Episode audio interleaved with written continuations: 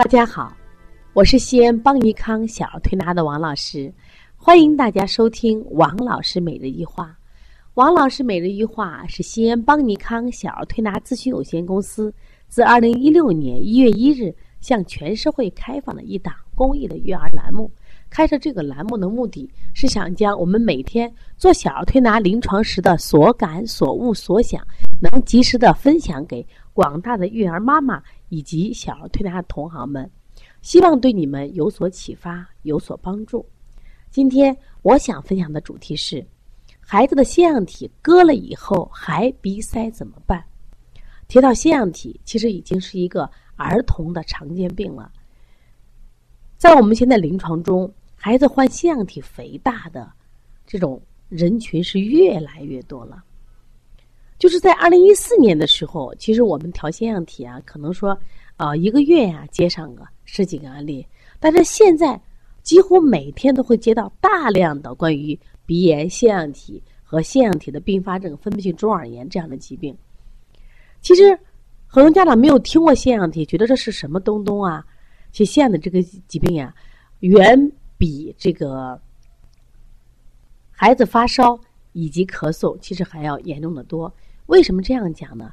因为发烧呀、咳嗽，特别是急性咳嗽啊，它一般都是急性病，家长很重视就会处理了。但是腺样体它能肥大，就是在在早期的时候，家长没有发现疾病，结果耽误了。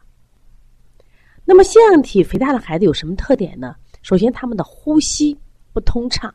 就是呼吸有了阻碍了，往往这一类孩子会出现鼻塞、呼吸粗，严重的孩子睡觉打呼噜。在这里点想说一下，很多家长说打呼噜算什么呀？实际上打呼噜就是腺样体的一个特点。另外还有呢，张口呼吸，再严重的孩子晚上憋气，还有一些孩子长期因为张嘴呼吸，就面容发生了变化，变成了我们说了猪八戒的这种面孔。因为长期孩子睡不好，所以这孩子脾气会越来越坏。而且再大一点的孩子，因为长期睡不好，就会影响他的智力的发育。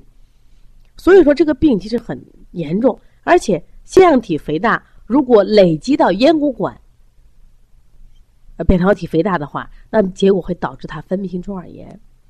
那么遇到这种情况，家长没有办法带到医院看病。那么有的医生啊，可以通过保守治疗，还有些。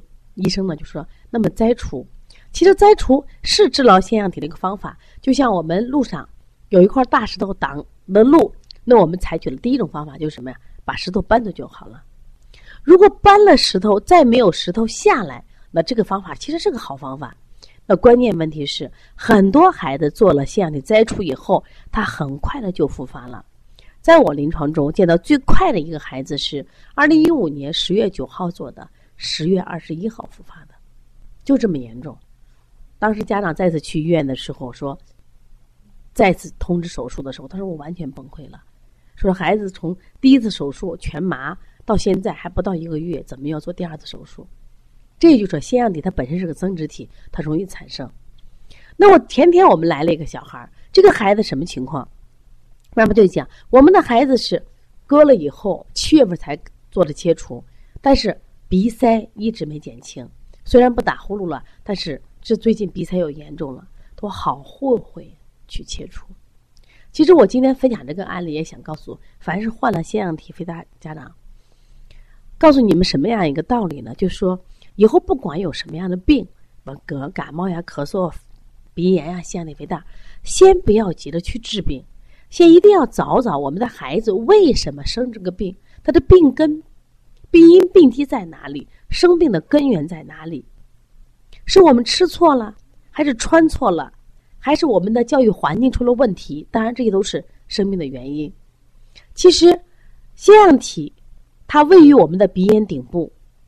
那么，按照它的就是腺样体现在目前的病态的类型，我们把它分成三种：一种叫整体突出性腺样体，这整体突出的腺样体还是最严重，就它憋气、打呼噜。甚至分泌性中耳炎都会有，那么还有一种叫侧方型腺样体，它只是面对于什么呀？就那分泌性中耳炎的孩子。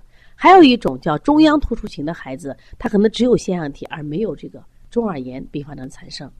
但这个位置呢，因为在鼻咽顶部，它实际上跟我们的鼻腔、跟孩子的鼻窦啊、下鼻甲都有很大关系。如果你的孩子有鼻炎，如果有下鼻甲肥大，那么它会刺激腺样体不断的增生。也就是说，你割了腺样体好割，但是问题是，导致它产生根源的鼻炎、下鼻甲肥大的病你没有治疗，结果呢，可能腺样体割了，但是鼻炎仍然存在，鼻塞仍然存在。那么，甚至长时间的刺激，腺样体再次复发，这是非常非常多见的。因为我们这两年接了很多的腺样体这种复割了以后复发的，所以希望大家呢，在这以后遇到孩子这种情况，我们该怎么处理呢？那我我把我们的临床一些经验告诉大家。首先呢，这个孩子吃多了容易得腺样体，这是我们常讲的这种脾胃湿热型的腺样体，那这个就比较好调了。那么第二种呢，像我们常见的这种。胆腑郁热型，这跟情志有很大关系。家长经常训孩子，要求严，孩子不开心，所以说情志郁结啊，胆腑郁热，它会出现这种腺样体。那么还有一种呢，就是孩子肺脾虚，经常感冒，容易受到细菌病毒的感染，他容易得腺样体。那还有一种小孩，就是他体内就是天生的阴虚体质，他也容易得腺样体。当然还有一种，我想说的，就吃错了的。就是我们常常呼吁大家去检查一下食物，如果是食物导致的孩子生病，我觉得最简单了，归位就好。因为现在的家长在喂孩子的时候，都是多吃肉有营养，多喝奶有营养，多啊这个多吃水果有营养，其实都不对。很多时候这种多吃导致我们体内不接受，形成了一个新的这种名词叫食物不耐受。所以食物不耐受累积致病，也会导致你的孩子的免疫系统做出。免疫的主动的保护反应，这就是一种增生。但是他每天都在吃错，所以说腺样体每天都会去保护他，结果过度增生就会导致孩子腺样体增生过大，影响了孩子呼吸。那么我们在临床中给家长指导，所以他们后来做了检查以后，把这些食物停掉以后，再配合推拿，效果特别好。另外，在有情志管理上。那情志管理上也是一样。如果你说你这割了以后，你还是这么严加管孩子，给孩子高压，孩子情绪不畅，那么他也会育儿化热，引起腺样体的再次复发。所以说，光靠一味割绝对不是解决腺样体的好方法。我们只有找到病因病机。如果你的孩子有腺样体的症状，那你带到邦尼康来，我们来给你分析分析是什么原因导致了孩子生病。这么多年来，我们做小儿推拿临床，我们一直在探索疾病背后的真相，特别是腺样体肥大。我们已经在全国巡讲了八个城市，就给大家普及腺样体是如何来的，它的病因病因在哪里，确实也帮到了我们很多的同行，他们也拯救了很多的孩子。我希望今天这个分享也能帮到你们，因为我听到那个妈妈快流眼泪的说：“我太后悔了。”这样的话。但是孩子已经做了手术了，症状并没有减轻。希望我们这个今天听分享的，不管家长还是同行，这样的事情不要再发生，后悔的事情不要再做。那么我们能不能一起努力，把这些疾病的原因找着，让我们的孩子更加健康？如果需要跟我联系的话，可以加微信幺三五七幺九幺六四八九。如果想咨询邦尼康相关的课程，可以加。帮小编的微信幺八零九二五四八八九零。另外说一下，邦尼康在这个呃明年就是春节前夕，我们将推出三本书。第一个是王老医话，王老师医话三，黄老师讲临床，以及王老师教大家看舌象治心病的舌诊的彩色彩色书籍。那么现在要去这个购买的话，可以到淘宝帮您看小儿推拿进行什么呀？呃，预购。好，谢谢大家。